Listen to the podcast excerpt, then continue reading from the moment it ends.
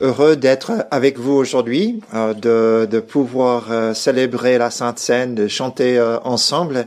Puis nous sommes cinq ici réunis aujourd'hui, heureux de pouvoir voir Philippe, Sébastien et François et Justin de passer un moment ensemble et de louer Dieu avec vous.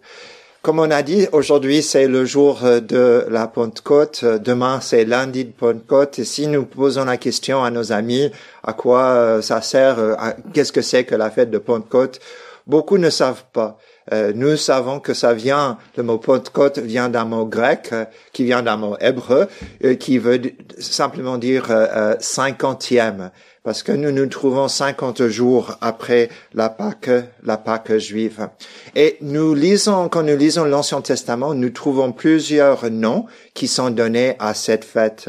C'est la fête des semaines, parce que c'est 7 fois 7 plus 1, euh, la fête de semaine qui est la fête de Pentecôte. Et cela réjouit, je suis tout, sûr, euh, tous les euh, mathématiciens qui sont parmi nous.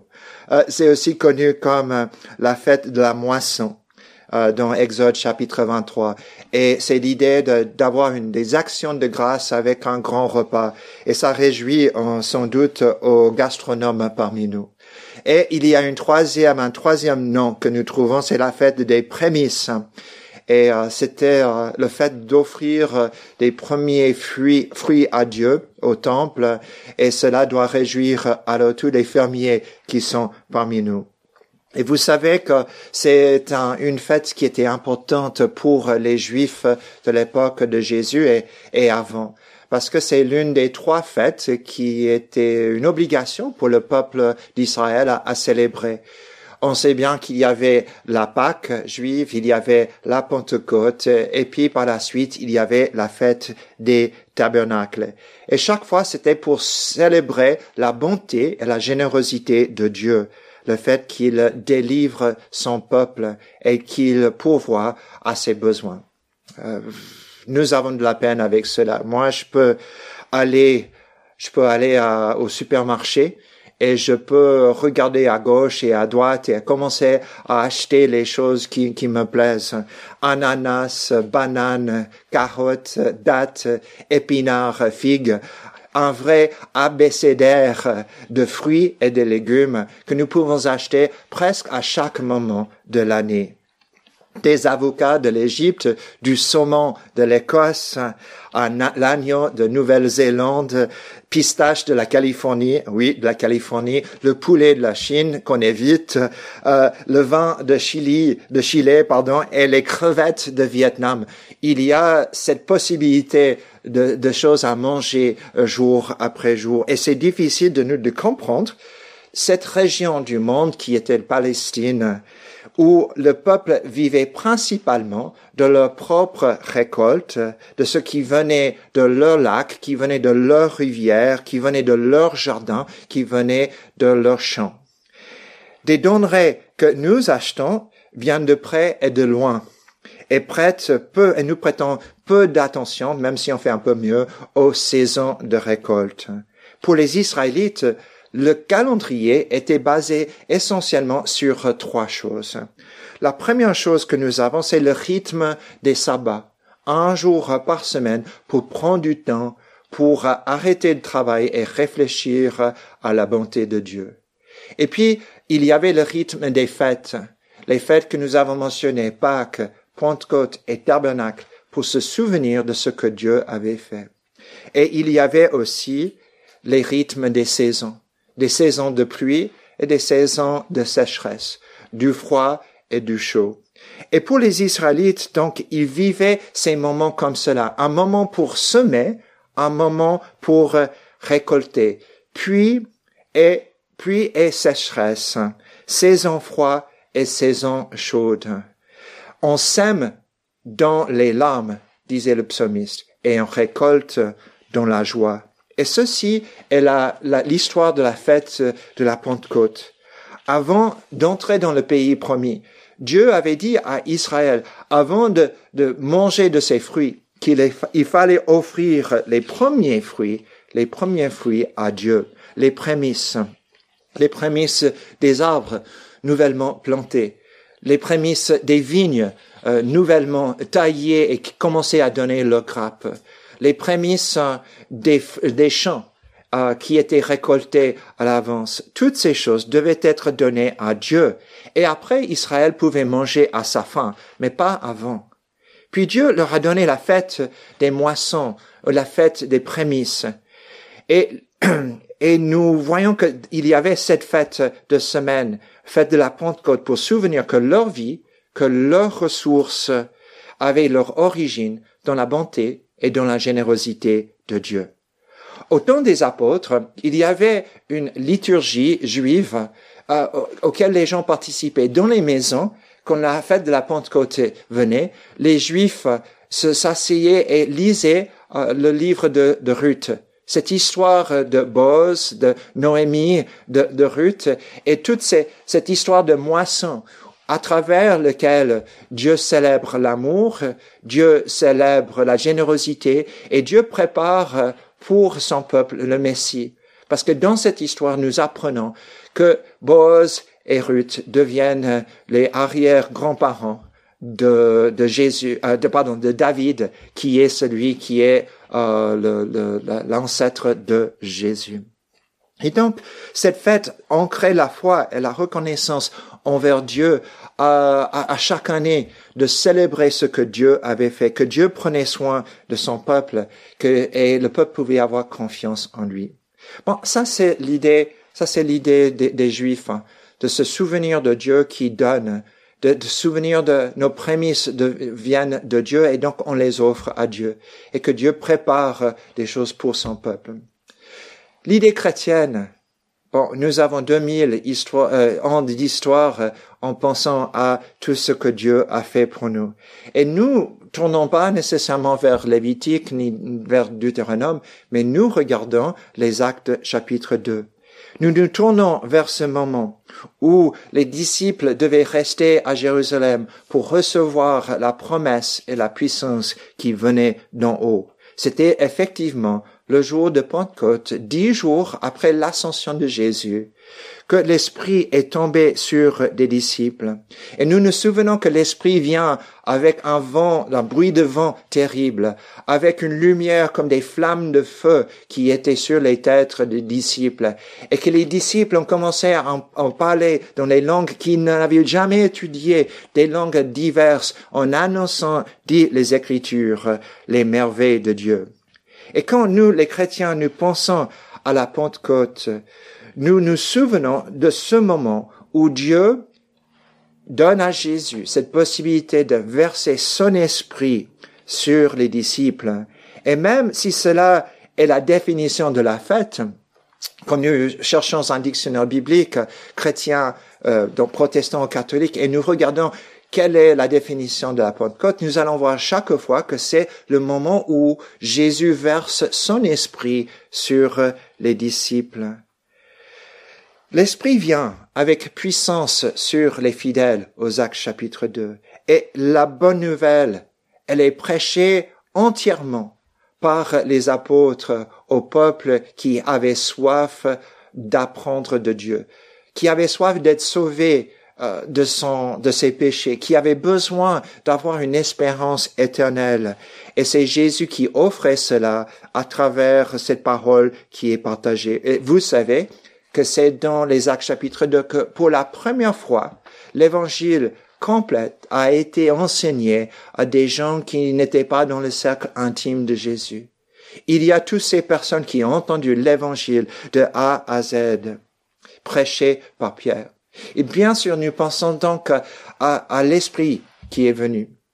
Dans ma tradition personnelle, quand on pensait à la Pentecôte, euh, je pensais jamais à un jour fixe en Californie. On, on célébrait pas le jour de Pentecôte. Euh, mais le Pentecôte avait un sens particulier pour nous parce que euh, les gens me posaient la question quand est-ce que l'Église a commencé?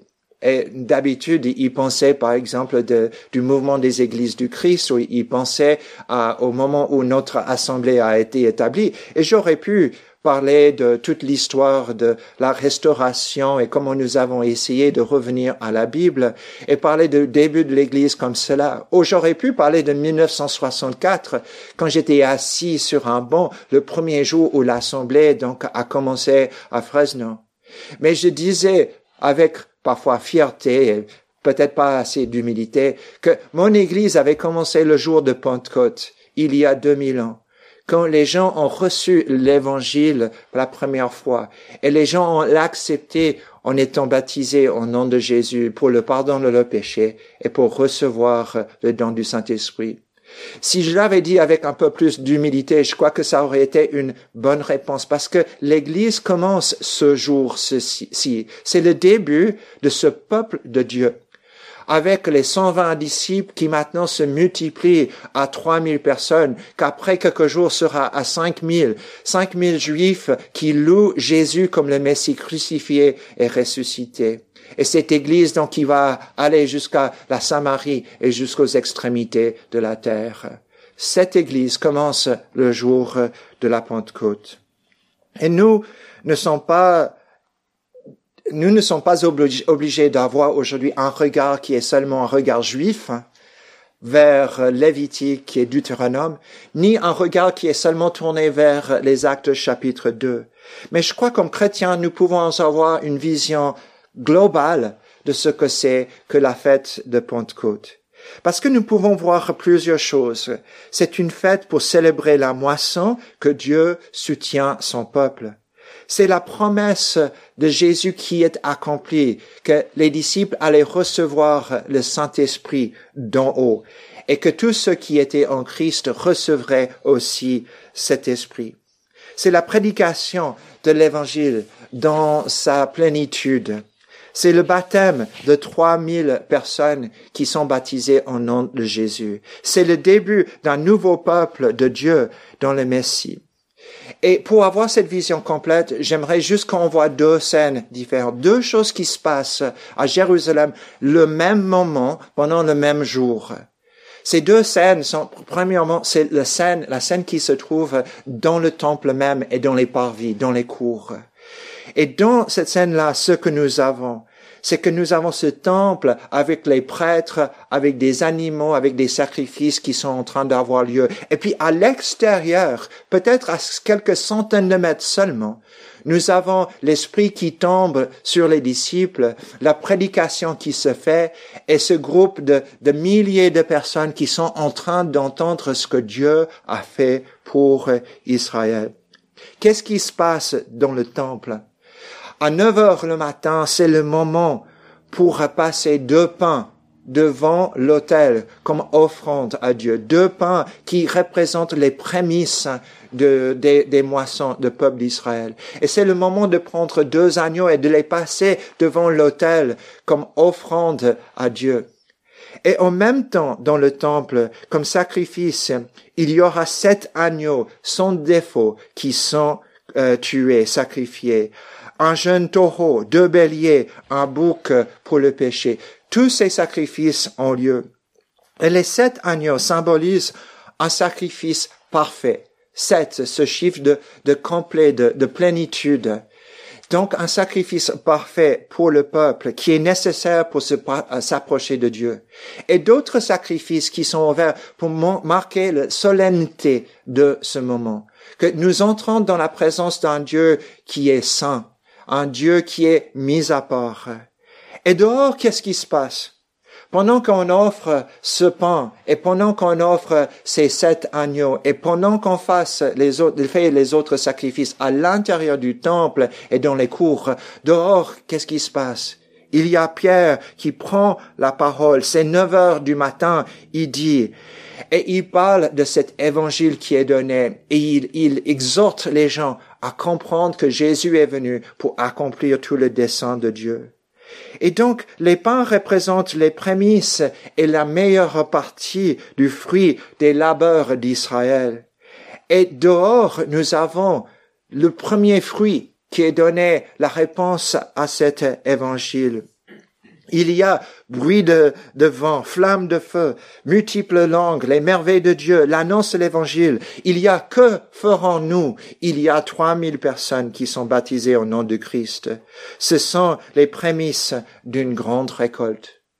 Et nous voyons qu'à l'intérieur, sept agneaux sont tués. À l'extérieur, on prêche l'agneau de Dieu, crucifié, le sacrifice parfait qui est ressuscité le troisième jour et qui prend, qui prend le trône de David. À l'intérieur, on, on parle des bénédictions physiques que Dieu a données à travers sa générosité. À l'extérieur, Pierre parle de la générosité de Dieu spirituel qu'il est venu en Christ pour sauver son peuple. À l'intérieur, il y a des prêtres pécheurs qui offrent toutes ces choses pour le peuple pécheur. À l'extérieur, on parle d'un homme sans péché qui s'est donné sa vie pour être celui qui mène le peuple à Dieu, qui est le pont réel vers Dieu. Et donc, l'histoire que nous voyons vécue à l'intérieur du temple, avec sacrifice, euh, avec pain qui est offert, avec prémisse, cela nous voyons à l'intérieur, à sa réalisation à l'extérieur, quand Pierre est en train de prêcher cet évangile que nous aimons. Pour nous, j'aimerais quand même qu'on souligne trois choses que je crois sont importantes pour nous. La première chose, c'est cette question que ferons-nous Après avoir entendu cela, ils eurent le cœur vivement touché, et ils dirent à Pierre et aux autres apôtres, Frères, que ferons-nous Pierre leur dit, Repentez-vous, et que chacun de vous soit baptisé au nom de Jésus-Christ pour le pardon de vos péchés, et vous recevrez le don du Saint-Esprit. Car la promesse est pour vous, et pour vos enfants, et pour tous ceux qui sont au loin, en aussi grand nombre que le Seigneur notre Dieu les appellera. Ce moment aujourd'hui de Pentecôte, euh, dans l'histoire de l'Église, hein, est devenu un moment aussi où, dans certaines traditions, les gens s'habillaient pour être baptisés, pour euh, euh, euh, revêtir le Christ. Et cela vient effectivement de notre passage des Actes chapitre 2. Si vous n'êtes pas encore en Christ, vous n'avez pas encore donné votre vie à lui, ce, ce, jour de Pentecôte est un jour pour réfléchir à cela, de prendre la décision de marcher avec, euh, avec Jésus, de se repentir et d'être baptisé pour marcher avec Jésus pour toujours. Une deuxième chose, c'est pour les enfants de Dieu c'est de marcher selon l'Esprit de Dieu. Et comme l'Israélite pieux, par l'offrande physique où ils offraient la meilleure partie de leur récolte, nous pouvons offrir notre amour, nous pouvons offrir notre force, nous pouvons offrir notre pensée et, notre âme à celui qui est euh, qui, qui s'est donné pour nous. Et en faisant cela, ces prémices deviennent donc un sacrifice vivant parce que nous nous donnons nous-mêmes à Dieu. Et troisièmement, la Pentecôte est un début, c'est un renouvellement qui nous lance vers la vie éternelle, habité par l'Esprit de Dieu. Romains 8, le verset 23 dit, Bien plus, nous aussi, qui avons les prémices de l'Esprit. Nous aussi, nous soupirons en nous-mêmes en attendant l'adoption, la rédemption de notre corps. Ce jour est un jour pour se donner à Dieu. Ce jour est un, jour pour donner, euh, se donner à l'Esprit de Dieu. Ce jour est un, un, jour pour donner nos vies à Dieu. Parce que nous attendons donc la rédemption de notre corps, parce que nous avons les prémices de l'Esprit en nous. Finalement, c'est une fête de joie. Je ne sais pas ce qui s'est passé dans le temple après ce jour de Pentecôte, mais les Actes chapitre 2 nous disent ce qui s'est passé avec les 120 disciples et les 3000 qui étaient baptisés le jour de Pentecôte. Voici, je lis cette fête de joie. Ceux qui acceptèrent sa parole furent baptisés. En ce jour-là furent ajoutés environ 3000 âmes. Ils persévérèrent dans l'enseignement des apôtres, dans la communion fraternelle, dans la fraction du pain et dans les prières. Et chaque jour, avec persévérance, Ils étaient au temple d'un commun accord. Ils rompaient le pain dans les maisons et prenaient leur nourriture avec allégresse et simplicité de cœur. Ils louaient Dieu et obtenaient la faveur de tout le peuple. Et le Seigneur ajoutait chaque jour à l'Église ceux qui étaient sauvés. Que Dieu vous donne de la joie quand vous pensez à cette journée. Nous sommes séparés physiquement, mais nous sommes unis par le salut que nous avons par Jésus-Christ notre Maître, par l'Esprit qu'il a versé en chacun de nous.